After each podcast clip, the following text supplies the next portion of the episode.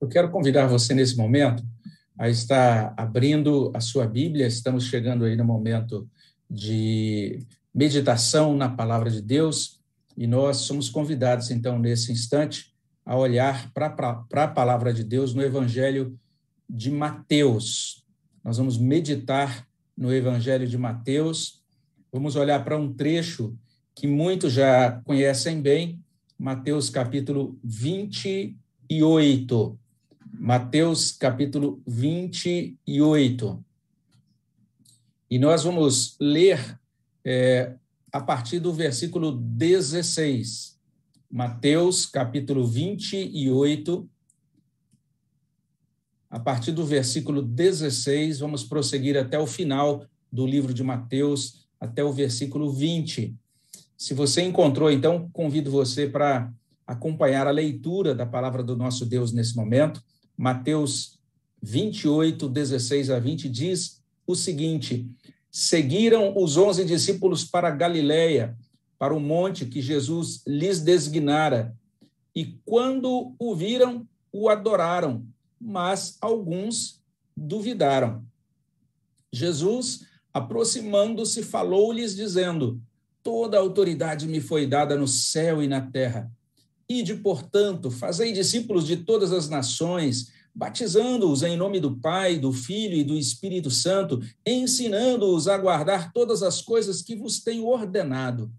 E eis que estou convosco todos os dias até a consumação do século. Vamos orar mais uma vez? Senhor, no nome de Jesus, somos gratos pela bênção que nos dá de olharmos mais uma vez para esse texto tão importante, tão significativo. Pedimos, ó Deus, que teu Espírito Santo fale ao nosso coração, que esses momentos, ó Deus, diante desta palavra, produzam grande bênção, que eles produzam bom fruto, ó Deus, para a glória do teu nome, ó Deus, para a edificação das nossas vidas, para, ó Deus, salvação, consolação e santificação dos nossos corações. É o que pedimos no nome de Jesus. Amém, Senhor Deus. Nós estamos diante de um texto que é extremamente importante, até porque são as últimas palavras do Senhor Jesus Cristo depois da ressurreição, é, pouco antes dele subir ao céu para assentar-se ao lado direito de Deus Pai. Esse trecho se encontra dentro daquela parte dos evangelhos, ou do evangelho de Mateus, que os estudiosos chamam de relatos pascais, né? os relatos que estão dentro do contexto ainda dos acontecimentos da Páscoa, especialmente é, naquele âmbito da, do Senhor ressurreto, agora junto dos seus discípulos, dando as últimas instruções. E popularmente a gente chama, especialmente essa parte final de, do Evangelho de Mateus, de a grande comissão.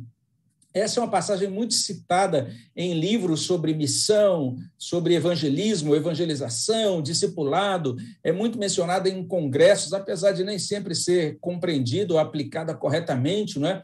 Mas essa grande comissão é o fechamento áureo do Evangelho de Mateus. Ela está fechando vários temas que estão sendo abertos desde o capítulo 4 desse Evangelho de Mateus, desde o capítulo 3, mais especificamente, e, de certa maneira, ela está encerrando esse evangelho, então, com chave de ouro, vamos dizer assim. Não é? E quando nós pensamos nesse evangelho, ou nestas coisas que estão sendo fechadas por essa grande comissão, uma delas é o que consta lá em Mateus 16. Talvez você já tenha ouvido falar sobre isso, não é? É, mas, se, quem sabe, você está começando a frequentar agora a igreja, está começando agora a ouvir as exposições ou ensino sobre o Evangelho de Mateus, mas o Evangelho de Mateus é o único onde Jesus pronuncia a palavra igreja. Isso é digno da nossa atenção. E lá em Mateus 16, a gente encontra esta este relato. Olha só, Mateus 16, de 16 a 18. Respondendo Simão, Pedro disse: Tu és o Cristo, o Filho do Deus vivo. Então Jesus lhe afirmou: Bem-aventurado és, Simão Barjonas, porque não foi carne e sangue que tu revelaram, mas meu Pai que está nos céus. Também eu te digo que tu és Pedro, e sobre esta pedra edificarei a minha igreja, e as portas do inferno não prevalecerão contra ela. Você já deve imaginar que, lendo um texto como esse, eu fico muito tentado aí, né, dar toda uma explicação sobre o que, que significa essa declaração, tu és Pedro, etc., e fazer toda a diferença, a diferenciação entre a leitura protestante, católica desse texto, mas não é meu objetivo aqui. Meu objetivo é só chamar atenção para essa declaração de Jesus: edificarei a minha igreja. Ele está dizendo que ele é o edificador. E ele está dizendo que as portas do inferno não prevalecerão contra ela. Ele é o Cristo, ele é o Filho do Deus vivo, ele é o edificador da igreja. E esta igreja que ele edifica, essa igreja rompe as portas do inferno. Ele mesmo edifica a sua igreja. E agora, depois de ressuscitar, aqui em Mateus 28, ele vai revelar como ele faz isso como Jesus edifica a sua igreja. Ele é o redentor e edificador da igreja. Ele, Jesus, ressurreto. E aqui esse texto de Mateus vai ensinando algumas coisas bem interessantes, vai ensinando que Jesus edifica a igreja com sua autoridade, está aí nos versos 16 a 18. Ele edifica esta igreja edific, é, expandindo o discipulado, nos versos 19 até o início do verso 20. Ele edifica a sua igreja com a sua própria presença poderosa, está aí no finalzinho do verso 20. A minha oração é para que, assim como os discípulos, depois da ressurreição, nós também possamos ser movidos a amar, a servir o Senhor Jesus Cristo, entendendo estas coisas.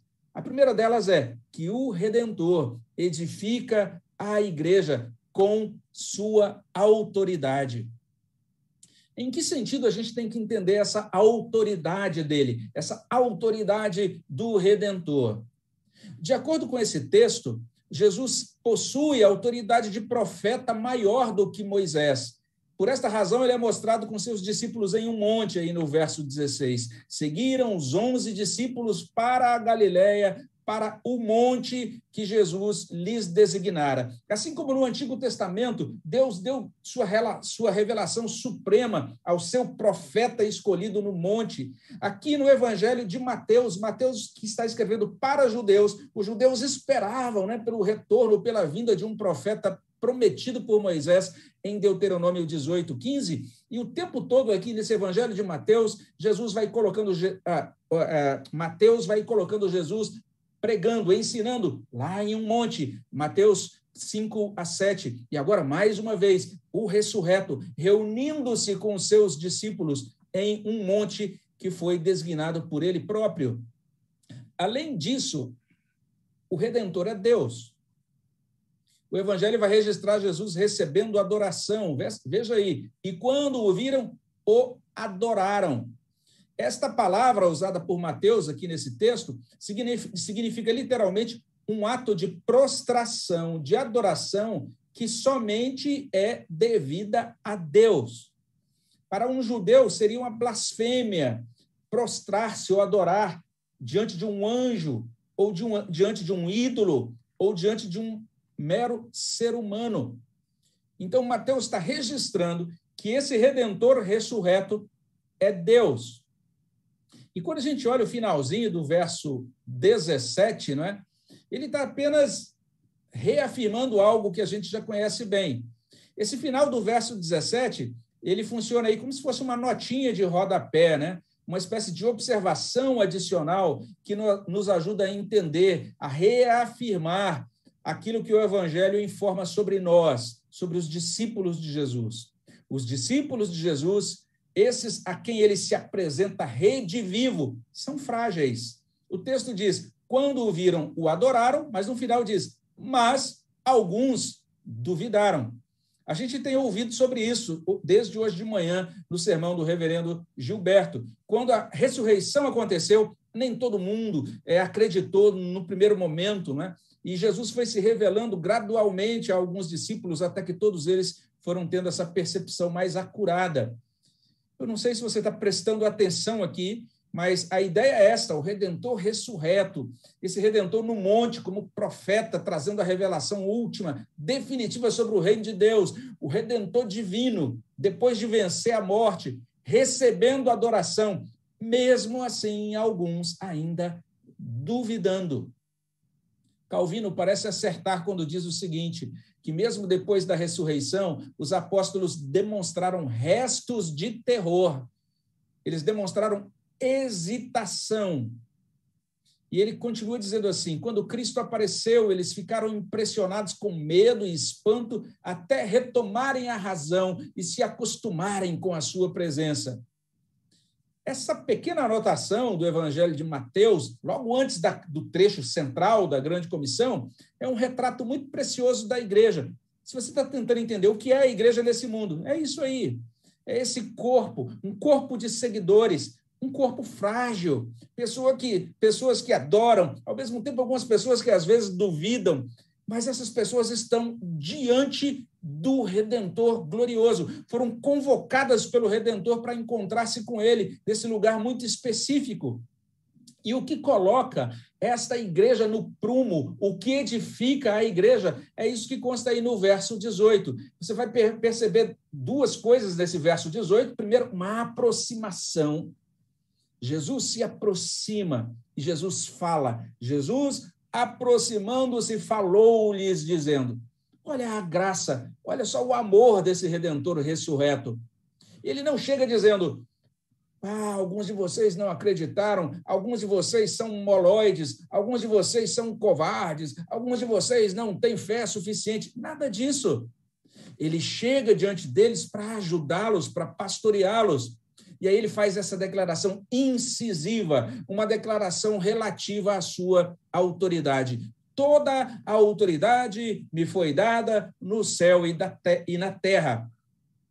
Nesse ponto, Mateus 28 fecha um outro, uma, uma, outra aba, vamos dizer assim, que tinha sido aberta lá no, no capítulo 4, quando Jesus foi tentado por Satanás e Satanás ofereceu a ele todos os reinos se ele prostrado adorasse Satanás. E Jesus não precisou adorar Satanás, ele rejeitou a tentação de Satanás, ele prosseguiu no seu ministério é, fiel a Deus, ele foi obediente até a morte morte de cruz. E agora ele recebe da mão do próprio Deus todas as nações, ele recebe toda a autoridade no céu e na terra. E essa sentença resume o evangelho, o fato de que Jesus Cristo possui toda a autoridade. A gente precisa entender isso. Exatamente porque ele possui toda a autoridade, agora ele é digno de toda a nossa adoração. Ele é digno também de toda a nossa obediência. O nosso irmão R.C. Sproul, ele é, é muito feliz quando ele escreve isso. Eu concordo muito com ele. Ele diz assim: nós temos de compreender que quando falamos da grande comissão, não estamos falando de uma grande sugestão. Trata-se, na verdade, de uma ordem. Veja só, o Senhor Jesus é o Senhor da igreja. Nós acreditamos nele e temos de obedecê-lo. É exatamente isso que está diante de nós. Uma revelação sobre a autoridade. E é assim que o Redentor ressurreto edifica a igreja, confirmando a sua autoridade suprema no coração dos seus discípulos. Ele edifica a igreja com a sua autoridade. E se a gente entende isso, pode prosseguir para o segundo ensino, ou seja, o Redentor edifica a igreja expandindo o discipulado. E esse é o núcleo da grande comissão. Veja só, verso 19: Ide, portanto, Fazei discípulos de todas as nações, batizando-os em nome do Pai e do Filho e do Espírito Santo, ensinando-os a guardar todas as coisas que vos tenho ordenado. Literalmente, ele está dizendo que é preciso ir e fazer seguidores dele. E temos que fazer seguidores de todos os povos tal qual a gente lê na nova tradução na linguagem de hoje. Vão a todos os povos do mundo, façam com que sejam meus seguidores. Nesse ponto, o evangelho de Mateus é surpreendente, porque ele escreve o seu evangelho especialmente para leitores de Israel. Mas ele mostra nesse final do evangelho que o Messias redentor não é apenas para Israel, ele é o Messias para todas as nações. Lá em Isaías capítulo 2, de 1 até 3, a gente lê que as nações seriam ensinadas a partir de Judá, de Jerusalém e da casa do Deus de Jacó. É dali que, que sairia o ensino para as nações. Agora, quando a gente chega em Mateus capítulo 28, Jesus vai revelar que isso se dará de um modo totalmente invertido. Por causa da Páscoa, depois da ressurreição, ir a Jerusalém corresponde agora a vincular-se à igreja. E são vinculados, são unidos à igreja aquelas pessoas que a própria igreja buscou e alcançou pela pregação do evangelho. Então, enquanto a igreja prossegue, enquanto a igreja vai, ela faz novos seguidores. Ela deve acrescentar esses seguidores a si pelo batismo. Veja só, eles devem ser batizados em nome do Pai e do Filho e do Espírito Santo.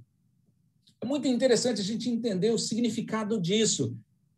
Em primeiro lugar, está dizendo isso, que aqueles que acreditam em Jesus são batizados. O batismo é o selo e é a cerimônia que insere a pessoa em uma igreja, em uma coletividade, em uma comunhão.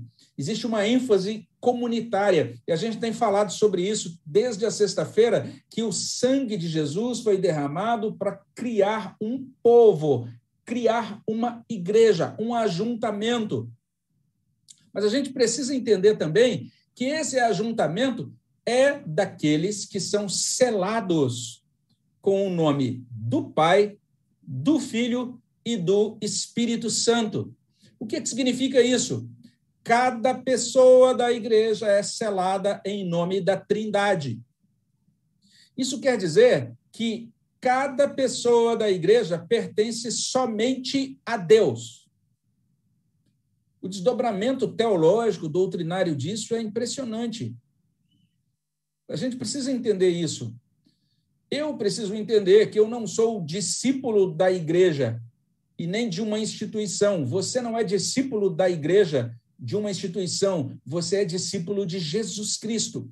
Você é discípulo marcado, selado com o nome do Deus triuno.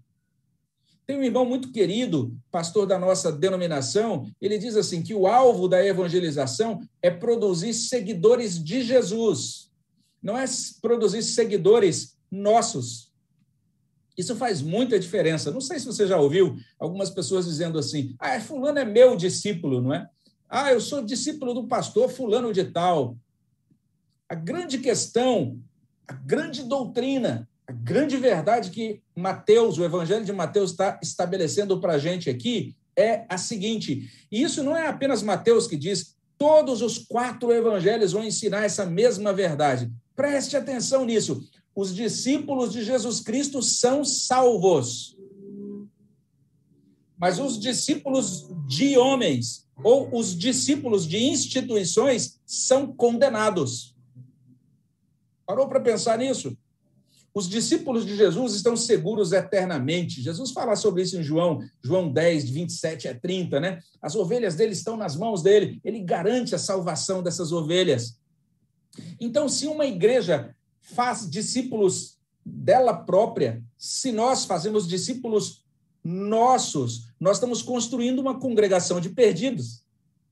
Mas quando nós constituímos uma congregação de discípulos de Jesus, essa é uma congregação de salvos.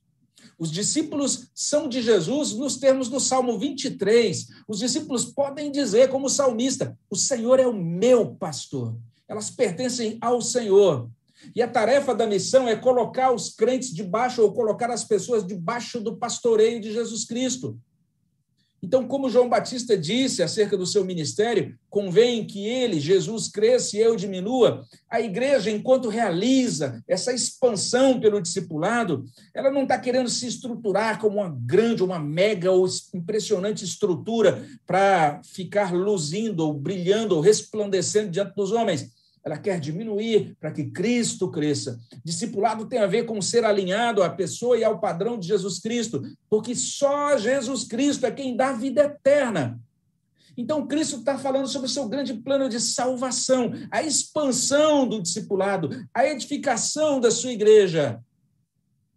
Então, não sei se você está entendendo que o Redentor edifica a igreja expandindo o discipulado. Se nós acreditamos na Páscoa, se nós atendemos a essa autoridade do redentor edificador, nós temos que fazer discípulos. E a igreja, então, vai estar inserindo é, em si, recebendo, acolhendo esses discípulos por meio do batismo. E nós precisamos ensinar. E Mateus aqui está usando, então, um verbo importante que tem a ver com apelar à razão e apelar também à vontade das pessoas, chamar as pessoas a essa caminhada para que elas sigam Jesus Cristo, submetendo-se à vontade de Deus. Isso acontece não apenas em uma sala de aula, né, onde o ensino geralmente tem lugar. Nem mesmo isso acontece apenas entre as quatro paredes de uma igreja, mas isso acontece no mundo, enquanto a gente vai andando, enquanto a gente vai seguindo na nossa caminhada na vida. Então, essa é a segunda verdade que a gente depreende desta passagem. O Redentor edifica a igreja, expandindo o discipulado. E a partir dela, a gente afirma o derradeiro ensino. Então preste atenção. O Redentor edifica a igreja com a sua presença poderosa. E o verso 20 sela o evangelho. Observe que beleza! O evangelho de Mateus termina com esta promessa: E eis que estou convosco todos os dias, até a consumação do século. Olha que promessa! Então, nós podemos olhar para o futuro com esperança. Nós temos essa promessa. Nós sabemos que este século, né, ou estes séculos, ou esse momento atual, como nós o conhecemos, ele está prosseguindo para a sua consumação. Haverá uma consumação do século. Esse reino que Cristo inaugurou, que o Redentor inaugurou com a sua vinda, com a sua morte, com a sua ressurreição, ele vai continuar se expandindo e vai chegar àquele ponto em que ele vai, em que ele vai abranger todas as coisas, como a gente lê em 1 Coríntios, capítulo 15, de 20 até 28. É uma passagem que vale a pena você ler na sua casa. Mas não apenas isso. Além de conhecer o seu futuro, nós estamos recebendo do Senhor aí uma promessa tão rica, nós podemos estar certos de que o ressurreto permanece conosco hoje. Essa é a palavra final do Evangelho de Mateus. E o que, que a gente faz enquanto a gente está aguardando a consumação? A gente cumpre a grande comissão. A gente firma relações íntegras com outros seres humanos, como servos de Jesus Cristo, como servos da Sua palavra. A gente serve na dependência do poder que é dele. E a gente faz isso para honra devida somente a ele. E é aqui que reside a força dessa promessa de Mateus 28, 20. Eu não sei se você já está prestando atenção nisso, ou se você já percebeu que o que está acontecendo aqui no final de Mateus capítulo 20 é muito semelhante ao que acontece em outros lugares da Bíblia. Existem várias ocasiões na Escritura ou na história do povo de Deus em que Deus falou de modo semelhante. Deus buscou incentivar os seus seguidores, o seu povo, antes de enviar o seu povo ou enviar alguns, do, um, alguns dos seus servos para realizar determinadas tarefas. Por exemplo, Gênesis 15, 1, Deus diz a Abraão: Não temas, Abraão, eu sou o teu escudo, o teu galardão será sobremodo grande. Lá em Gênesis 26, 24, Deus falou com Isaac desta maneira: Eu sou o Deus de Abraão, teu pai. Não temas, porque eu sou contigo, abençoar-te-ei e multiplicarei a tua descendência por amor de Abraão, meu servo. Lá em Deuteronômio 31, 7 a 8, a gente lê o seguinte: Chamou Moisés a Josué e lhe disse na presença de todo Israel: Sê forte e corajoso, porque com este povo entrarás na terra que o Senhor, sob juramento, prometeu dar a teus pais, e tu os farás herdá-la.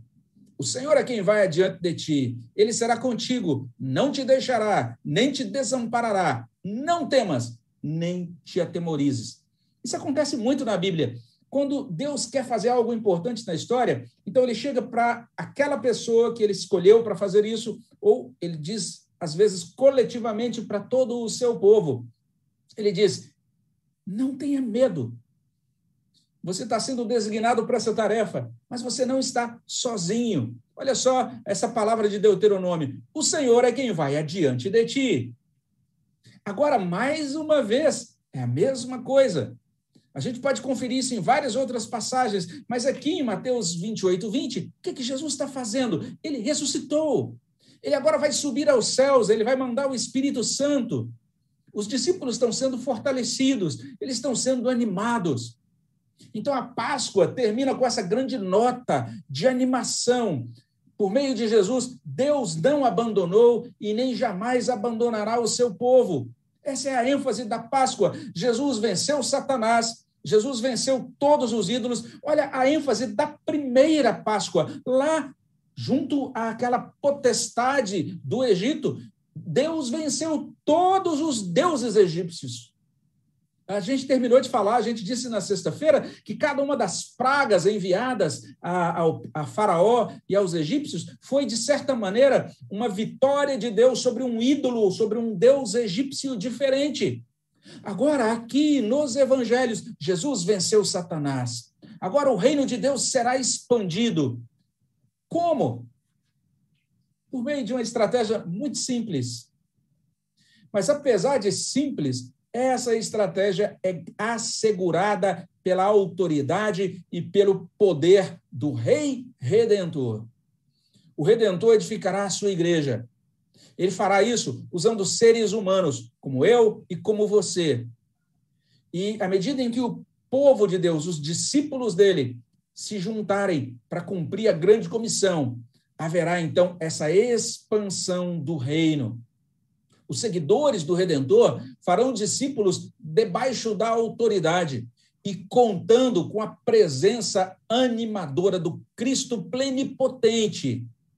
Um servo de Deus escreveu sobre isso desta maneira. Ele disse: O Evangelho de Mateus termina com os discípulos se prostrando diante de Jesus em adoração e com a promessa de Jesus de sua presença perpétua durante sua conquista espiritual do mundo. Eu quero chamar sua atenção para essas, para, essa, para essas palavras finais desse autor. Jesus, na Páscoa, vence a morte. Mas você precisa entender a história completa. Ele vence a morte e inicia a conquista espiritual do mundo. Pastor, que doideira é essa? A gente está se sentindo acuado. A gente entende que a igreja não tem força hoje.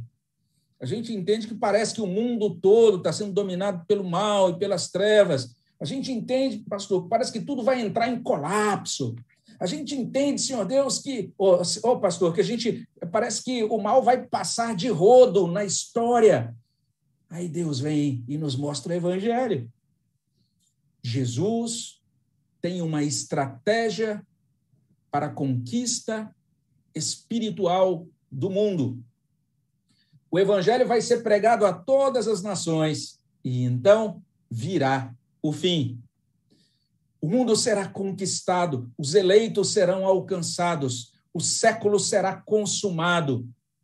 Tudo isso por causa desta obra perfeita do Redentor o resultado final da história será de um final feliz para aqueles que creem no Redentor. E é assim que a gente quer encerrar as nossas meditações dessa Páscoa, em pleno abril de 2021, no pico de mais uma onda, que a gente nem sabe contar qual é dessa pandemia da Covid-19. Mas, ainda que estejamos cercados por essas circunstâncias, a gente pode afirmar que o Senhor Jesus Cristo está vivo, como redentor vitorioso sobre a morte. Ele edifica a igreja com a sua autoridade, ele edifica a igreja expandindo o discipulado, ele edifica a igreja com a sua presença poderosa. Então, preste atenção nisso. Não existe vida cristã sem a autoridade de Jesus. A Páscoa, a ressurreição, não é apenas a comunicação da ideia de que está tudo bem, que Deus renova as coisas, ou de que aquilo que está ruim vai melhorar, ou da renovação de todas as coisas. Não é isso apenas. A Páscoa está informando que Jesus Cristo recebeu do Pai toda a autoridade no céu e na terra.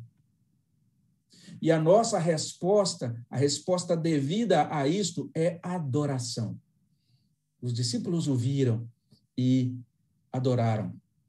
Algumas pessoas estão dizendo que a gente está acuado, impedido de adorar. Não é verdade. O sangue de Jesus nos libertou para adorar. Nós temos acesso ao trono de Deus para adorar. Nós temos liberdade no espírito para adorar. Mas não, nunca podemos perder de vista que a adoração equivale a prostração. Eles se prostraram. Adorar equivale a prostrar-se, equivale a dobrar-se, equivale a render-se, equivale a submeter-se, equivale a deixar de teimar, equivale a deixar de fugir, equivale a deixar de é, é, desobedecer ao Senhor. Em seguida, nós precisamos entender qual é o nosso lugar, qual é a nossa função no mundo nós precisamos compreender qual é o nosso lugar, qual é a função nossa e da igreja. Nós precisamos ter uma visão bíblica da missão da igreja. O Redentor edifica a igreja pela prática da missão. Será que a gente tem a oportunidade hoje de praticar a missão? Vamos fazer isso. Vamos ser simpáticos. Vamos oferecer ajuda. Vamos demonstrar amor. Vamos dar testemunho de Jesus com toda a consideração, com todo respeito àquelas pessoas que nos rodeiam, aos nossos familiares, aos nossos amigos e conhecidos, aos nossos colegas de trabalho, aos nossos vizinhos. Esse deveria ser o resultado da Páscoa, não apenas como celebração de uma liturgia em um prédio eclesiástico, mas como, e, e, também não apenas como uma lembrança de eventos sensacionais, esplendorosos, mas que ocorreram lá na Judéia há dois mil anos atrás, nós precisamos entender isso, que Deus deseja nesse exato momento que as pessoas em nosso redor enxerguem a Páscoa em nós. Porque o Redentor não está aprisionado a uma cruz de madeira, ele não está encerrado em um altar ou em um púlpito dentro de um templo de tijolos. O Redentor ressurreto está conosco agora mesmo. E será assim até a consumação do século. É exatamente por conta disso que nós devemos, devemos prosseguir louvando a esse Redentor.